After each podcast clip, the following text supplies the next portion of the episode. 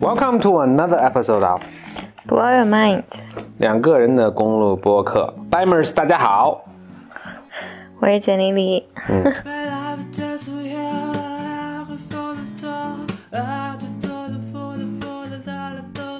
这次上来，我先跟大家读几个读者来信啊，听众来信啊。呃，我觉得也算是上次咱们讲的那个上一期的一些 follow up 的一些事情啊。嗯，一个是有一位听众来信说，就咱们你记得在我当时讲了，就是一九年第一期讲了一个，就是在玻璃上涂一个膜，嗯它能反倒能让这个光的穿透的比率更高嘛。嗯就有一位呃观众听了非常激动，听众听了非常激动，过来跟我说说这个膜呢叫做叫做增透膜，嗯，他说一般玻璃的透过率呢，光的透过率是百分之九十六，呃，为了要透过更多的光呢，就要需要增透膜，呃，与之相反的还有一种减反膜，它应该就是让光透的更少，但我觉得减反膜不很简单吗？就涂一层黑的不就行了？然后他说这个呃增透膜的其中我不是说到一个四分之一嘛？他说这个这个四分之一的计算呢，一般是膜的厚度乘以介质的折射率，啊、一般是介质跟空气的折射率乘以玻玻璃的折射率的平方根。常用的，OK，你能说一下这个听众白门的名字吗啊、我忘记他的名字叫什么了。他说常用的这个呃增透？Oh, 膜 that's 的 the most important thing. 呃 Much more important than this. 有名字，因为他是写的那个提交的入群申请，这里没有名字这个选项，sorry 啊。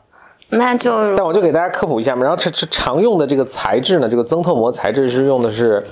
氟化镁，嗯，呃，当然最重要的还是要说的，他说啊，峰哥初中就知道增透膜真不容易啊。对此我想回答的是，哎，不是初中物理有讲吗？另外一个跟进的是，呃，就有关 WeWork，特别巧，咱们那个 WeWork 那一集刚播出的时候，我就看到一个 WeWork 的新闻，嗯嗯，总之，其实这个新闻主要的是 WeWork 是当时那个应该是孙正义的基金曾经投过它，啊但是孙正义呃就估值特别高，其实 WeWork 的估值是已经当时已经达到两二哎。两个 billion，哇，我这记，因为我这是在小本本上记的，我这写成 twenty billion 就是两百亿美金了，哇塞，我不知道这是不是我记错了，但应该是真的是两百亿美金，哇，那真很可怕。他们整个给自己的 branding 做了一个大改动，就是以前叫 WeWork，现在叫 We。不 work，没有没有没有没，就叫 We。为什么叫 We 呢？他们是说，他们之后不仅仅是他们提供的服务，他们的覆盖你的生活，不仅仅是 work 的部分，要包含你生活中的一切方方面面，既包括现实生活中的，也包括数字化生活场景中的。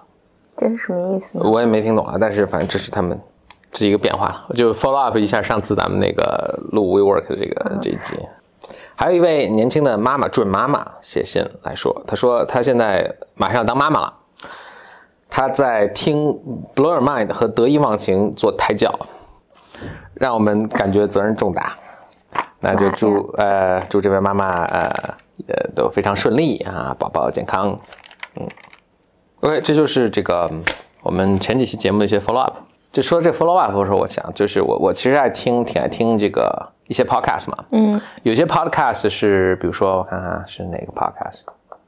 比如我经常听的一个叫 Planet Money 的 podcast，它讲的是经济上的新闻啊什么的。它每到年底的时候都会做一个挺逗的，它就是当这一年中他报告过的新闻，他去跟进一下，说说哎当时这个主人公现在怎么样啦，或者当时这个事件这个政策有没有推进执行啊，结果如何啊等等，我觉得还挺挺 nice 的。那很多 Bimers 可能也知道了，就是我发出了一个小问卷，是说问峰哥一个小问卷，就是大大家还是踊跃提出了很多还挺有趣的问题啊。我就结合其中能够回答的，因为有些问题确实很难回答啊。我举一个例子啊，呃，有一个其中有一个问题说，峰哥讲一讲数学的结构，然后我觉得这个问题就比较困难啊，所以像这样的问题呢，我就暂时先不回答了。那其中有一些问题呢，正好是跟我小本本中的还就跟我小本本以前记的一些东西其实都是一致的，所以我就优先回答了这些问题啊。有很多问题大家都是跟找对象有关的，比如有些人会问，说，哎，怎么能找到简历这么好的女同学，或者 Really？呃，对这有什么建议？正好我前一阵儿就是我的那个总学妹吧，王后同学不是在网上在豆瓣上应该是曾转过我们这个嘛？当时他有一个 comment，他就说，哎，其实可以讲讲怎么如何找到不管 soul mate 还是什么这种。我当时有个很简单的一个回复，就是也是我一受到问到这提到这种问题，被提到被问到这种问题时候一贯的回复，就是先把自己变成一个身体上、心灵上都相对健康的一个人，你也就能够吸引这些相对健康的人，然后健康的人呢也会发现，也会觉得你是一个有吸引力的人，嗯，这个事儿就自然而然水到渠成了。我我被问到一个问题，就是怎么避免渣男？嗯。听起来是比呃媒体化，就是呃，反正就就这个表述吧，让，OK，反正我不是特别舒服。嗯，但我觉得跟这个是非常其实是一个思路啦，是一个思路嗯嗯。嗯。不过我这边被问的都是比较就是。呃，一个是怎么避免不好的，一个是怎么找好的。我这主要问的都是大家怎么说，怎么找到比较好的。可能大家因为觉得我找的挺好的，所以就想啊、取 取取经，嗯，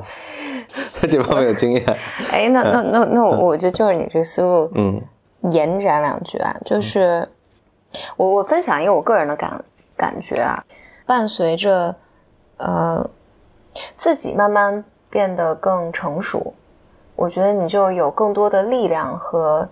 能力去识别，就生活中这个关系对于我来讲是难受的，是这个这个关系是不好的，这个关系是是我可以放弃的，或者那个关系是我想努力去经营的。就我觉得，当这个慢慢出现的时候，嗯，你生活中就让你特别难受的事情或者人，仍然就外在世界是不会有变化的，但是你允许哪些人或者哪些事情进入到你生活里面，是经过了筛选的，就好一些。嗯嗯，所以我觉得这个和大家在问说怎么找一个 soul soul mate 呀，或者怎么找好朋友，怎么找好工作，或者怎么找、怎么避免渣男，或者怎么避免一段特别糟的关系，其实本质上就因为外在你是没有办法去控制你碰到什么样的人或者碰到什么样的事情，但是你能做的是，其实是就自己自我成长的一些工具更啊、呃更坚定更好了以后，你遇到的人，你允许哪些人进入你生活里面，这这个也是这个也是会变化的。嗯哎，那问题就来了，那我怎么能够让自己变得更这种嗯，更成长呢、更独立、更这样那样？除了做心理咨询之外，I know，我不知道。嗯，OK，还是无解。我我看到这个问题，我想，包括我在回答的时候，我就想起这个这句话，就是还是还是回到 Program，但 Program 也是引用别的一本书上的，我直接说那本书，那本书叫做《禅和摩托车维修》。艺术，啊，对的艺术很很有名一本书，它里面讲说怎么去画出一幅完美的画儿。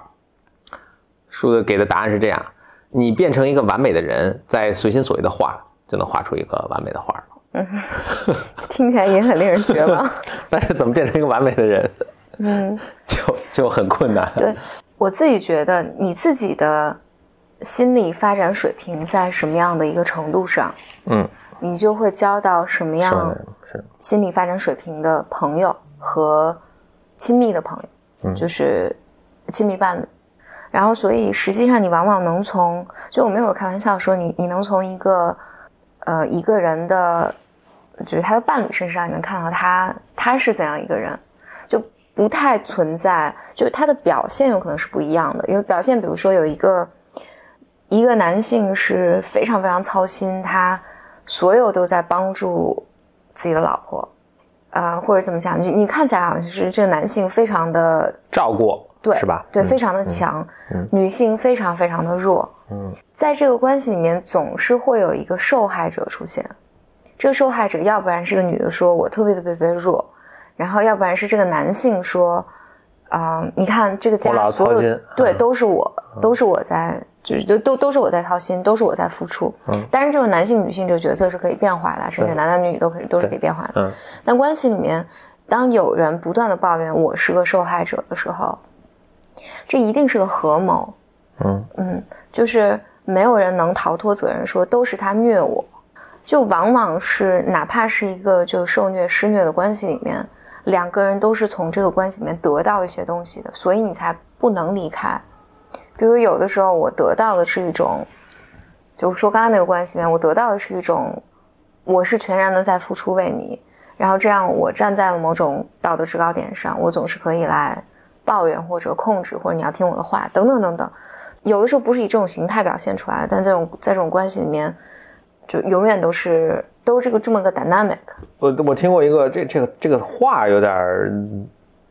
励志成功学的感觉啊，他但是这个意思我觉得是有点类似，就是说别人不管对你做出什么，都是你先允许别人这么做的。对，嗯嗯嗯当然我能想到有些情况并不是啊，比如说我小学时候老被罚站，我真是没允许这个班主任让我干这个事儿。对，但是就是在很多的时候，人际交往其实是这样的。嗯对对就但别别人当然就就提出一些非分的，就是你看起来他很自私的一些需求啊什么的，但其实你是有给予不管暗示还是信号，说是你是可以这么对待我的。对，嗯所以所以我我我其实是忍不住总是在想，就受害者 victim 这个词，嗯。我们不我们讨论的不是比如说我呃身体上比如受到侵犯或强奸，或者我们不我们不讨论这种极端的。呃，就意外的这种事件啊，嗯。就讨论人和人的关系里面，嗯。就往往当你不断的去抱怨，是这个环境带给我什么糟糕的东西，嗯。是我老板或者我的上级、我的同事特别糟糕，所以我也做不了，这都是他们的责任的时候，其实这个关系，就当你把自己看作是一个受害者的时候，嗯。一定 something wrong，嗯。嗯，就是而 wrong 的不绝不完全是这个环境或者他人，就某种某种意义上，很多时候你你在这个 dynamic 里面，无论是你允许别人侵犯你，你允许别人向你提出非分的意见，或者是你出于某种动力或者某种原因，你一定要跟对方玩这个游戏，就是那我觉得对一个人来讲，可能你你也要去体会一下，就你玩它对于你来讲意味着什么。这我前一段还跟几个咨询师、心理咨询师聊天的时候也聊到这个，就是就这种施虐受虐的关系，里面一定有一个施暴者，还有一个受害者，但其实就是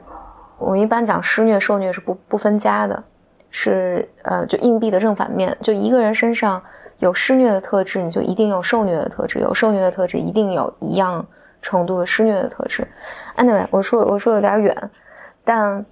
就是当你总是在关系里面觉得自己是一个 victim 的时候，就这里面总是有你个人可以成长的部分啊。所以回到你的你刚才那个问题上，你怎么找 soul mate？啊，实际上，你找的都是 soul mate。是在那个瞬间适合你的一个对在在你在你那个人生阶段，或者在你那个，就是在你在你那个人生阶段，或者那一那一个时刻，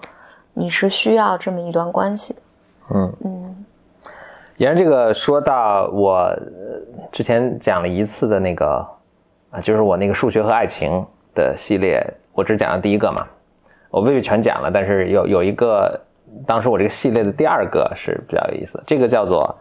这是个挺有名的一个数学的呃小题吧，叫做这个题目叫做 Stable Marriage Problem，但我先说它结论吧，结论就是哎。呃，这里就做了很多假设来的，就一个一个很大的 simplification，就是一个很大的这简化，就是男生女生一样多，男生都是想找女生，女生都想找男生，这是一个很大的简化了。社会当然复杂很多，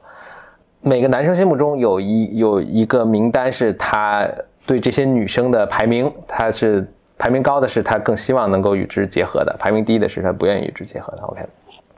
在这个呃结束的时候呢，就那每个人都要跟每一个人结合起来。OK。他这个题目的结论就是说，存在至少一种稳定的排列组合，啊，这就结论。那当然，什么叫稳定的？稳定的就是说不存在，比如说 A 跟 B 结合，C 跟 D 结合。如果在这种情况下，A 也更愿意跟就 A 跟 B、C 跟 D 啊，或者这么说，男一跟女一结合，男二跟女二结合，这个二只是一二只是不不表示排名啊，这男一跟女一结合，男二跟女二结合。如果男一也愿意，更愿意跟就是女一跟女二，他觉得更愿意跟女二在一起。女二呢，在男一跟男二之间呢，他也更愿意跟男一在一起。这就是不稳定的，因为男一跟女二其实都更愿意抛弃他们现有的这个伴侣伴侣而结合在一起，这就是不稳定的。OK，所以那当然问题就来了，那存在不存在一种就稳定，所有人都不愿意跟自己伴侣现有的伴侣分开，然后就是正好有两个人能够凑在一起，让他们俩都更开心呢？呃，答案是存在这样一种排列组合，是不是很有趣？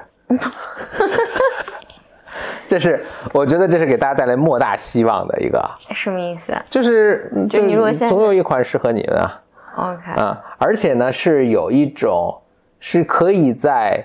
有限步骤，是有一种算法是可以在有限步骤之内达到这种组合的，OK，就是我就呃 那就不细说了，这个没有黑板很难说。就是首先一存在这种组合，就是现在因为比如说离婚率也很高嘛，大家就对爱情也有点怀疑嘛，这看起来真是数学家可能跟大家思维不太一样，但是哎，你突然发现说，哎，有理论可以证明是存在一种稳定组合的，就是谁都不愿意跟自己的合伙人和不是合伙人了，那个谁都不愿意跟自己的伴侣分开，所以是稳定的。OK，这当然给你很希望，但你呢心中可能还会发产生一个问题，说，哎，即使存在这样可能性，但如果这种正解很难找到，不是也这就也很糟糕嘛？啊，就比如说我们都可以知肯定知道，比如说。反正总总之你存在一个很大的质数，对吧？但我们很难找到它，这个不也很糟糕吗？但就哎，就第二个好，数学家给你带来第二个好消息是，不仅这个解存在，而且这个是可以在有限步骤内找到，OK，大家就就会很开心。Yeah，其实刚才其实我说到的一个问题就是跟这个相关的，但我现在找不着这个问题了。哦，找到了，找到了。这一位白妹儿说，那天听了峰哥的数学爱情推理，觉得特别有趣。说那像本人，就像他像他这样没有恋爱经验，又年近三十，怎样去用用理论遇到对的人？哦，不要用理论遇到对的人，你就先遇到几个人就就挺好我。觉得理论是给你一种信心，说，OK，肯定可以，肯定可以存在的啊。对，这这这肯定是有解的，但是实实际的操作呢，可能这个，呃，反正自古以来数学数学家似乎在这方面都没以自己成功的案例也并不是很多，所以就嗯就只能帮到这儿了，可能。这里有还有一个问题啊，说有些是跟猫相关的，有一个很简单的问题，说要不要给猫做绝育？一定要给猫做绝育。嗯嗯，呃，我以前是就完全不知道这个这个情况的。然后那个呃，其实邱培刚来到家里的时候，发现是已经它已经是一只成年猫了，而且其实已经被做过绝育了。很可能它在流浪的时候被有好心人或呃，就是它可能在或者是前主人。前主人，就是他以前嗯生长家的时候，可能已经给他做过绝育，他才跑出来或者被抛弃的，或者是流浪的时候，可能有好心人就是把他抓了做绝育。反正反正总之，区别刚来就很省事儿。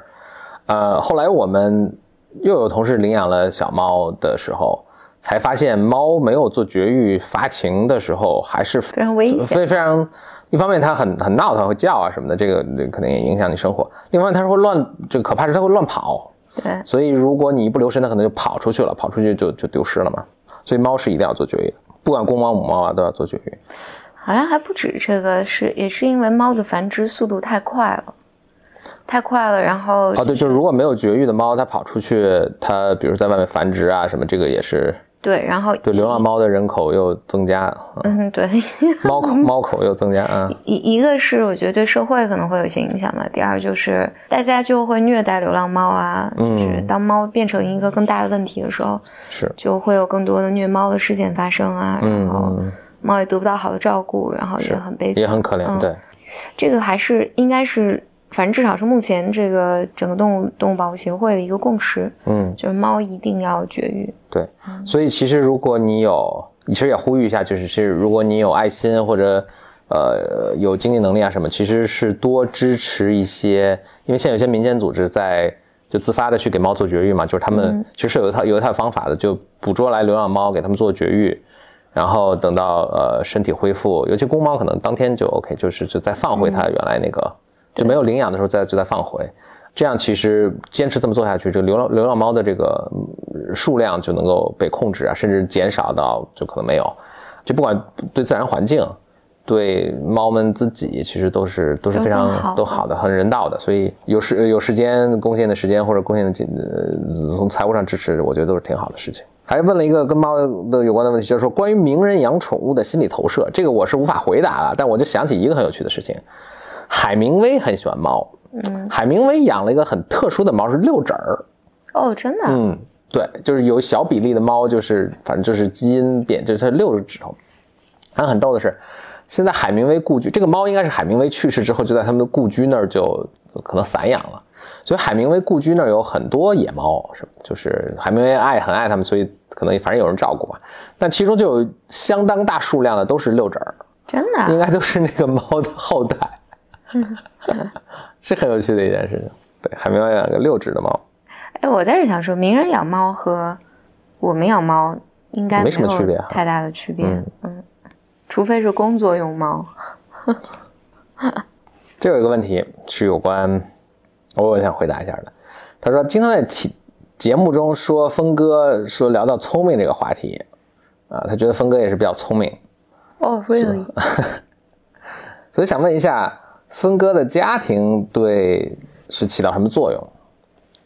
我印象比较深的是我，我想我应该跟简历也是讲过，我我母亲是也是工程师嘛，理工科的，所以我小时候我妈送我上学的时候，嗯，就会教，就是当时学校，这很小的时候，所以学校其实都还远远没有教到这些课。但我妈就会问，哎，比如说球的面积，一个球体的表面积是怎么计算的呀？圆周率是怎么回事啊？反正就会跟我说很多数学上这个简简单上的数学啊、几何啊什么的，这应该是都是小学小学的时候的事情了啊，给我印象就特别深。我当然不敢说这个就是我当时我后来对数学产生兴趣的一个最重要的原因，但是这个是印象特别深的。嗯我我有印象，就是何峰应该是小学一二年级就会编程了，对吧？对对对。对，嗯，就我我觉得还是这个家庭环境和教育影响还是蛮多的。嗯，因为我家里从来没有，编程这个还特别特别从来，没有就是嗯。进入到我的世界里面，until 上了高中。嗯嗯，而且当时我是因为我岁数还比你略大一点点嘛，所以我上小学的时候，呃，那就更早，时间更早。其实当时电脑是非常不普及的。我印象特深的是，我跟我姐，我爸给我们出了个题，这个题还是很有名的一个题，叫八个皇后题，就是在一个棋盘，这个棋盘是那个国际象棋棋盘，国际象棋棋盘，你知道皇后是国际象棋的棋盘皇后，呃，那个棋子儿中皇后威力特别大，它就它既是车又是象，等于着就是，呃，它比象威力还大，就是它横着竖着它通吃，另外它斜对角线斜着也都通吃，OK。所以它的题目是你在，所以一个棋盘上，你说最多能摆几个皇后？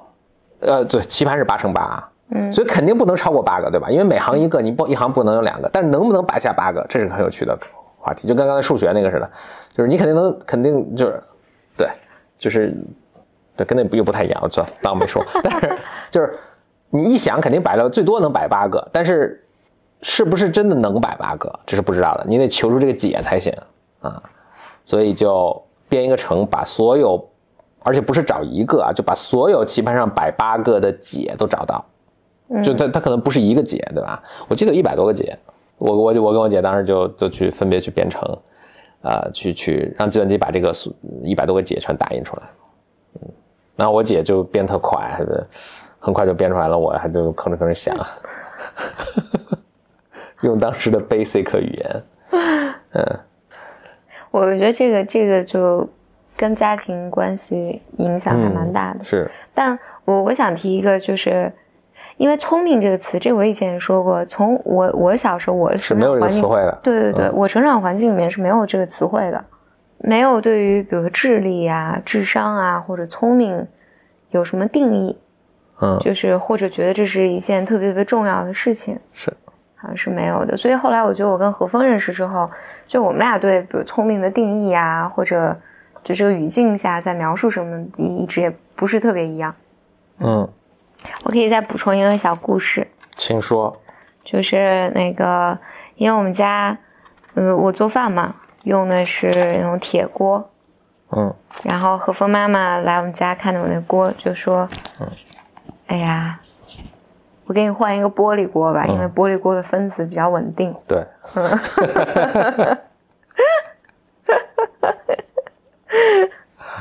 我记得我小时候，我妈呃说，呃，现在好像很少见这种锅了。但是你知道以前有一种锅叫钢筋锅，听说过吗？没有。钢筋锅其实就是铝锅，我不知道为什么叫钢筋，很奇怪的名字，就铝锅。呃，铝锅的有好有很多好处，它比较轻啊。它但是但是后来发现铝其实就好像食用不是很健康，所以就现在可能很少见了。啊，轻啊，导热快啊等等。但铝有一个很，它铝不锈。嗯。呃，我记得我们小时候很小时候家里有个钢筋锅，我妈就说，我妈就跟我说，哎，你看这个是钢筋锅，然后它铝锅，然后它不锈，为什么不锈呢？是因为其实铝是特别容易锈的，但铝的一锈呢，变成氧化铝，氧化铝是一种特别抗腐蚀的材质，所以等于在铝这个表面上镀了一层特别抗腐蚀的膜一样，所以就导致它不会生锈了。我说哦，很有趣啊。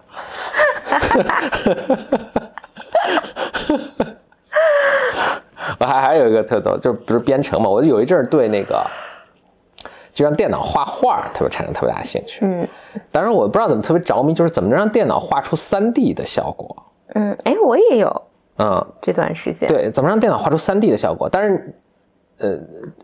这这是这是八八十年代的时候啊。嗯，我那时候已经快到这个世纪了。当然，这这个这个电脑这个画画这个作图的这个。又发展了几十年，就现在变成各种特技效果啊！你大家看什么三维大机器人打架什么的，那我当时还都这都不存在啊。但我就我想画一个很简单的，呃，就是比如说就是一个立方体，但你能画出一个有个透视图的一个效果嘛，对吧？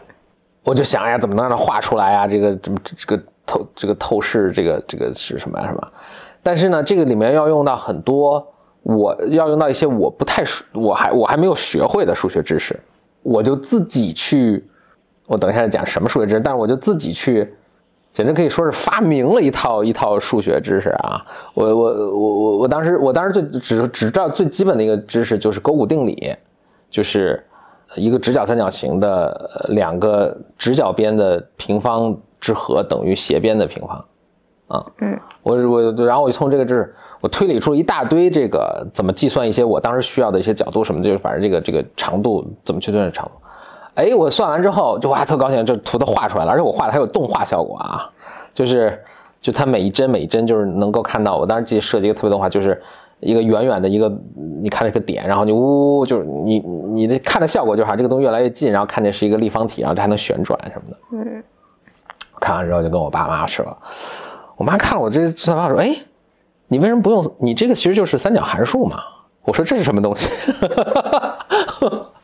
我妈就给我拿出那个，呃，你我不知道你见过没，就是数学手册，就像一本字典一样，嗯，但里面有各种各样的函数啊什么的，就就是就是你要迅速查一些函数了，嗯，我妈说，你看，哎，这有整整一大 chapter 都是数学函数，那三角函数啊，还有反三角函数什么的，就当时我还卡在一个什么地方就算不过去，后来哎，我还有反三角函，就是就三角函数是给你一个角度，然后算出比如说它的 tangent，它的这个叫什么？呃，tangent 什么 cosine cosine 对吧？嗯。但是呢，我同时能给你一个零到一之间的一个数，然后你能算出什么样的角度是这个？嗯，cosine 是这个值嘛，对吧？比如我给你三分之一，说什么是？我说还能有这这么神奇的 几个思路？一个哇，这个这数学真很神奇。二是好像不用什么东西自己发明，这很多人都已经发明过了。三是哎，我自己居然还能发明出来一部分，最终一定做到自自我夸奖身上。是是。然后就是还挺，我觉得还挺神奇。但是我又无独有偶，再要跟你说的是，我 N 年之后，在大学的时候，我读那个什么 Surely you're joking, Mr. Feynman，就是别闹了，费曼先生。费曼小时候跟我干过一模一样的事儿，就他也发明了三角函数，而且他发明的是这样，他发明之后他还自己发明了一套这个 symbols，就是他的那个就什么 cosine cosine，就费曼有他自己的一套，就是他不是用 sin 什么的。所以他后来很长时间跟别人沟通的时候，他用自己的这套这个 notation，别人都看不懂他写的是什么，其实就写的三角函数。但是因为他是从他是纯呃这个自产自销的，所以 就是反正挺逗的吧。所以我在想，是不是这个有一定才能的这个数学家、物理学家，小时候啊都经历过这么一个一个阶段。大家大家大家要习惯，我们所有的东西最终都会落脚在这个点上。呃 OK，嗯，这个就是说到的一些大家很有趣的问题啦，然后也欢迎大家继续来提问。今天既然提到了数学啊，我就把我积累已久很久的两个跟数学相关的跟你说了吧，好，好吧？一个我一直特别想说的是，我想特别想跟大家解释一下，就是 Google 是怎么计算，就这些搜索引擎是怎么给你推荐网站的。好，嗯，从简历的回答，我们能感触他感受到他对这个话题的热情啊。但是你应该对这个话题也有兴趣啊，因为这个话题是这是一个什么数百亿公司的这个市值的这么一个重要的话题。Google 就通过这一招，你看做出这么大一个公司，肯定不是这一招。呃，基本上主要是这样。它现在百分之八九十的收入都是来自广告嘛，广告就是这个，当然 YouTube 有一些，但是那个那个搜索是绝大绝大绝大绝大绝大头了。收入，嗯大家都知道，我看我能不能特别简单的跟大家解释清楚啊，就是 Google 的算法是这样，就比如说你只是搜一个关键词，那很多网站都有，比如说你搜搜春丽，啊，比如说搜春丽，别春丽了，比如说搜一个词叫丹顶鹤，嗯很多网站都有这个这个词，那 Google 怎么给你推荐呢？就是它它它它都有个排名嘛，对吧？咱们都说，比如说它第一个网站第一页的这个呃回来推的结果，一般都是质量比较高的，而且确实也是质量比较高的，对吧？对那 Google 它这个它这个机器它怎么知道什么叫质量比较高？因为质量高，所以对人来说这一个挺不好，没法不太容易量化的一个概念嘛，对吧？它怎么知道呢？以以前的搜索引擎比较笨的时候，我指比较笨是比如说两千年左右，这个搜索引擎刚刚出现的时候啊，大家可能当时比较小，还没有来得及使用搜索引擎。那个时候是数数啊，就是说这个网站上这个丹顶鹤的这个出现出了二十出现二十次啊，那个网站出现了十次，嗯啊，那就这个对吧？那这个其实是一个比较弱智的算法。Google 呢就想哎想出一个好的方法，哇，这个解释起来真有点困难，我看能不能解释清楚啊。他说我判断这个网站是不是够好，我看有我是看比如说有多少其他的网站链接到这个网站上，如果这个网站质量很高，那肯定有很多人想引用它，嗯就会去链接它，对不对？嗯那它自然质量就高了。哎，那这个是不是和那和就是学术期刊的 citation 是完全一样的，对对对影响因子的那个，对对对对嗯啊！其实，Google 这个创始人他在做这个时候，他当时就是 Stanford 的一个博士生，他就是完就是同样完全同样的思路啊，对，那不同的是，它这个量特别大。那 Google 是怎么去做的呢？他怎么找到这么多人引用？而且比如说啊，就是你想还是挺复杂，就是比如说你你做了一个单顶鹤网站，我也做了一个单顶鹤网站，你这个网站也有十个人引用，我这个网站也有十个人引用，那我们怎么再决高下呢？那他就要再去看引用你的网站，他们被多少人引用，就是他们本身的重量级够不够，对吧？你能你能想想？那你能想象，哎，这是一个很复杂的一个计算的问题，对吧？嗯那 Google 是怎么算的呢？这就是线性代数的神奇啊。，OK，啊、g o o g l e 假设这样，哎，就所有网站，它就，反正它就是把所有网站的结构都搞清楚，就是哎，你被他三个，你被你被三个网站引用，这三个又被其他网站引用，这这这其他又被更多引用啊，对吧？然后很有可能这个这可能绕个轮回，就是比如说你被他引用，你被他引用，你被他引用，最后他又来引用你，对吧？嗯就是就就是这个密非常这个错综复杂的一个网。Google 想象就是 Google 是这么算的，但实际算法不是这么算啊，但是它最终达到一个效果是这样的：就假设我是一个小机器人儿，就他把这网这个结构都排好了，我小记着，我从比如说随机任何一个网站开始，比如说这个网站开始，接下来它有它能跳到三个网站，就是被引用啊，就是哎是引用别人还是被引用，反正嗯这个哦对。咱别说下去，就假设你是一个人，比如说我现在在这个网站上，OK，嗯。我现在看完了这个网站，我要想到下一个网站，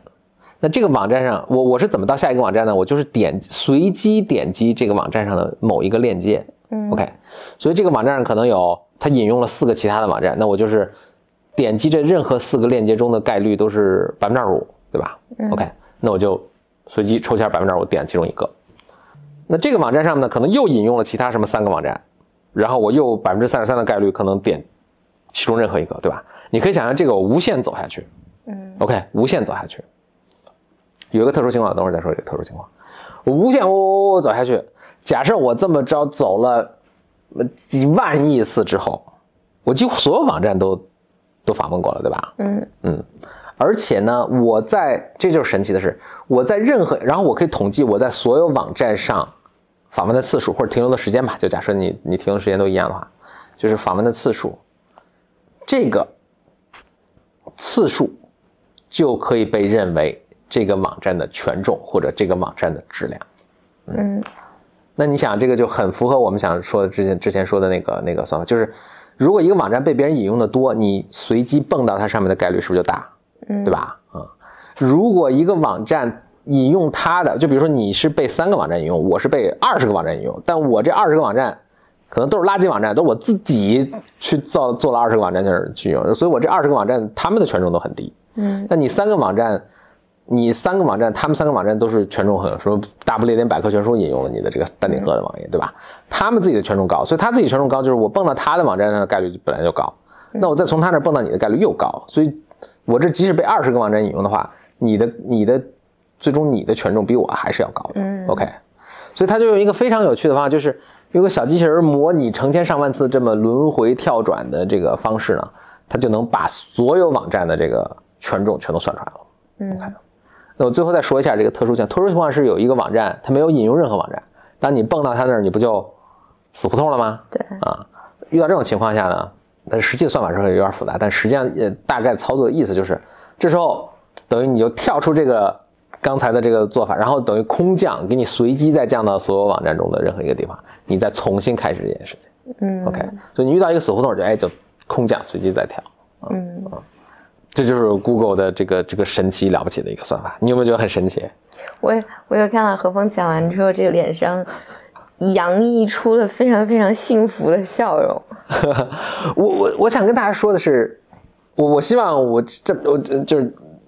你是肯定你听懂了对吧？我所以这个这个东西其实并并不难。嗯我想大家理解就是真的不难，就是怎么以前没有人想到，或者是就没有人去想这件事嗯情。，当然当然就是我说不难，这个我得纠正一下，就这个本核心的概念其实并不难的。当然难，Google 难的是它就是它有二十亿个网站的时候，它还能什么瞬间零点零一秒的时候，它就把这个东西给你做出来什么的，嗯这个是难的。这是有包括我们之前说的，就是 Google 那个数据，它写硬盘的时候只写在硬盘的外圈，不写在里圈等等，它是有无数无数这种细节上的这种或大或小的创新的啊，这个这个是难的，这个是难，但它核心那个东西就是。我觉得大家听完这个这次 BOM，你也去跟人们说，我也知道 Google 是怎么工作的。我我我自己觉得这个还是和那个，嗯，或者这么讲，我觉得现在我们讲起来说 Google 这个 Google 这个算法，比如它核心怎么解决这个问题，嗯，听起来是容易的，对，就不难嘛，嗯。就跟跟他反复说不难，但执行很难了，但这个不难。但是我觉得找到这个问题是很难的，就是我觉得当年肯定有不同的搜索引擎都在做，嗯然后但大家都在做搜索引擎的时候，最终解决的是一个什么是它的核心问题？就我觉得 Google 找到这个核心问题，就是我怎么能让高质量的网站能排在前面？嗯，哎，我觉得思路对的，那我就补充一点，呃，我觉得是这样，其实。呃，但所所有人其实都知道这个问题，就所有做做搜索引擎，他们都是知道，哎，我其实把高质量的放上去。但是我又 Google 了不起，Google 并不是第一个搜索引擎，就是人们以前的人们用的都是我刚才说的那种算法，就是什么我数多少数啊，对就出现多少，就是我觉得特别大的一个问题就是，或者不是问题，就是特别实际的一个现象，就当时绝大多数人都觉得这样就够了，对，嗯嗯，但 Google 这帮人呢，我觉得了不起的是，他说这还不够好，高，对。我能做的比这好得多，对，就有点像乔布斯当年做 iPhone，呃，或者做做做 iPod，当时已经有很多什么 MP3 播放器啊，呃，就就汗牛就是是感觉是一片红海似的。乔布斯一上来就说：“你们这做的都太烂啊，有能够比这好的多得多，但是你们现在都想象不到。来，我告诉你们长什么样。”他就发布了这个嘛，对，还真的就是好很多。就像 Google 一出来就是好很多，所以大家全用 Google 了。是，所以所以我觉得这个这个就是工作难的地方，嗯你做一件事情难的地方，就是你你到底要解决什么问题？我我我相信，因为在 Google 做 Google 之前，肯定有不同的浏览器，就不同的那个搜索引擎都有了嘛。嗯，Alta Vista，对，那肯定有的搜索引擎就会觉得，因为算法我们就现在只能做成这样了，嗯可能在这上面好一点点，嗯然后呢，我们就把，嗯，我们去做流量，嗯我们去做这个界面做的更炫酷、更好看，或者这个上面我们再增加一些什么东西，就大家就开始解决不是这件事情的核心问题。哦，其实你说这个，也就是当时还有一个很重要的一点，就是当几几点，一是大家就觉得搜索引擎已经都一片红海，然后已经做得够好了，就是呃你也没法做得更好，二你做再再好，用用户也不 care。嗯。第二是当时所有人，其实这是个很有趣，这确实是很有趣的一个 insight。所以就是其实你看最后，我觉得不见得是技术决定这个东西，嗯，或者技术只是这个整个 equation 中的一部分。就还有一个就是当时大家觉得搜索不是个商业模式。嗯他说的也，他也说得通。他说，你搜索做的再好，你只是意味着别人一来，你就最快的就把它知道别知道别人去了，嗯，对吧？你就是这个人什么五秒钟搜完，你是零点二秒搜完，那人家还能在他那网上搜索引人待五秒，你就待零点二秒人就走了。而你做的结果越好，也都把别人引到别地儿去了，嗯，这不是个商业模式，所以就没有人去真的投入去做这个事情，嗯，所以当时大家都很着急的是，比如说最早的所谓的就是。就有点类似，其实雅虎不能算是个黄页了，但是当时人也分不清什么搜索引擎跟黄页，就是反正就来我能找着网页呗。嗯，所以雅虎就特别就不把自己叫做一个搜索引擎，他把自己叫一个媒体公司。对，他是一个。他说我们做内容的啊，说我们做门户啊什么的。就当时大家都觉得搜索引擎不是个商业模式，那当然这都事后判断了，就是这个 Google 创始人他们就觉得，哎，这个那他们有自己的信仰，就是觉得，哎，我要把这做到极致，它就会成为一个商业模式。那其实他们很长时间，当然其实他们也不知道该怎么用这赚钱，但他就相信说这个东西是个有价值的服务，所以他就硬着头皮就去做。所以他有一度他也都觉得做不下去，要把自己卖掉啊什么，就也没好像就几百万美金什么的，就是就他们也受到很大的挑战，我就甚至自己也都动摇过。哎，但最终就是你你坚信这个玩意儿做下来。当然呢，你这就是有幸存者偏差了，就是也有很多人特别坚信。然后最后也都嗝了，所以这个这个没法说了。对，嗯，但是如你，但是这，所以它不是一个充分条件，不是说你坚信你这个东西就能成为一个独角兽，对吧？但是呢，你成为独角兽，我觉得坚信是一个必要条件。你做这个东西，你只要是创新的，必然是会看起来很奇怪的，必然是别人不理解的，必然你自己可能在什么地方都会有动摇的，然后或者什么投资人也不理解什么的，有些投资人不理解等等。就你至，你必须得坚信能把这个做的把这个东西做到极致之后。我们才有机会看一看，说这个东西真的是不是有可能成为独角兽？嗯，当然可能十有八九，它也确实就你也错了，对吧？你坚信，但是你，如果你这东西就是，或者所有人都觉得，怎么说呢？就如果没有人觉得你这个东西很奇怪，所有人都特别同意你这个东西，嗯，其实这这是有问题的，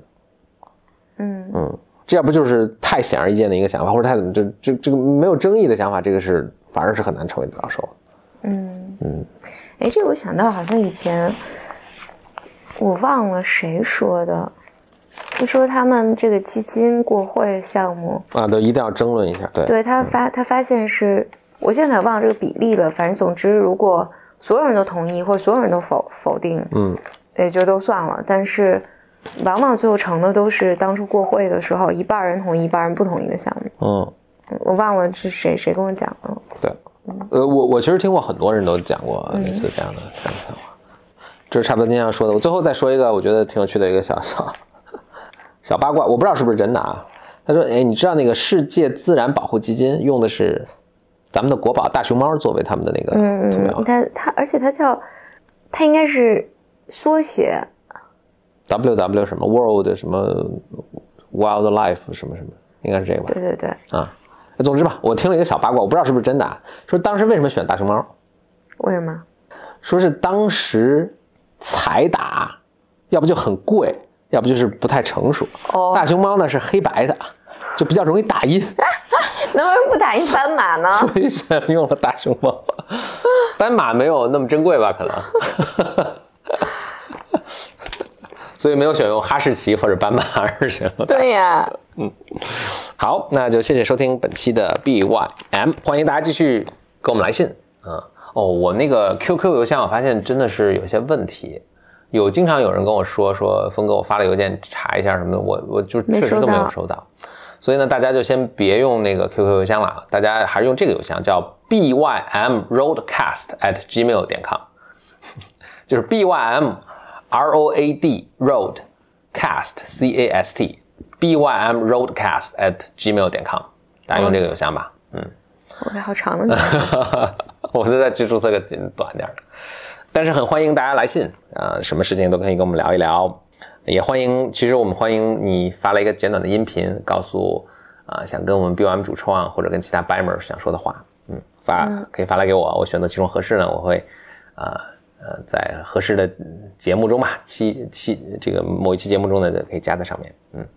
另外呢，欢迎入群。入群的方法呢，一是如果你本身就听 BOM，你当然听到这儿，你肯定听 BOM 了。那你又认识已经在群里的其他的 BIMers，你可以就邀请他把你拉入到群里。那还有一个方法呢，就是你在听的时候呢，我们本群下面是有这个入群，呃，这个节目下面的文字说明部分是有入群的一个说明的，按照那个操作也就可以入群了。嗯，但前一个方法是比较快的，因为按着那个他文听一下就可以来对对，了他一下就给你拉进来，但是要通过那个申请入群的时候呢，还要涉及到这个峰哥还要这个啊查看你的这个是入群材料啊等等啊，这我一般是这个一个月看一次，所以这个就比较慢。嗯，OK，那这就是本期的 BOM 的节目。哎，我们现在确实是每周一期的在更新啊。嗯，嗯，很好我这也。是因为前一段时间就是在其他城市遇到 BIMers，大家主要 complain 的就是说我们更新速度太慢，是，嗯确实是，嗯，所以我们我就想，二零一九年尽可能比较规律的周更，特别是哦，对我刚才又看到那个那位准妈妈发来的，她说就是不在胎教嘛，也是说我们建议我们多录，这样培养下一代 BIMers 啊，人家都用我们这做胎教，哦所以我们要 经常的更新谢谢你。祝福你和宝宝，嗯，嗯我们啊为了你们，我们也会尽量多录一些。好好好好学习，嗯好好录音。对，万一我们录的没有那么多的呢？还有一个人叫做莫扎特，他也为胎教创造了很多作品，也可以也可以试试他。OK，拜拜。拜。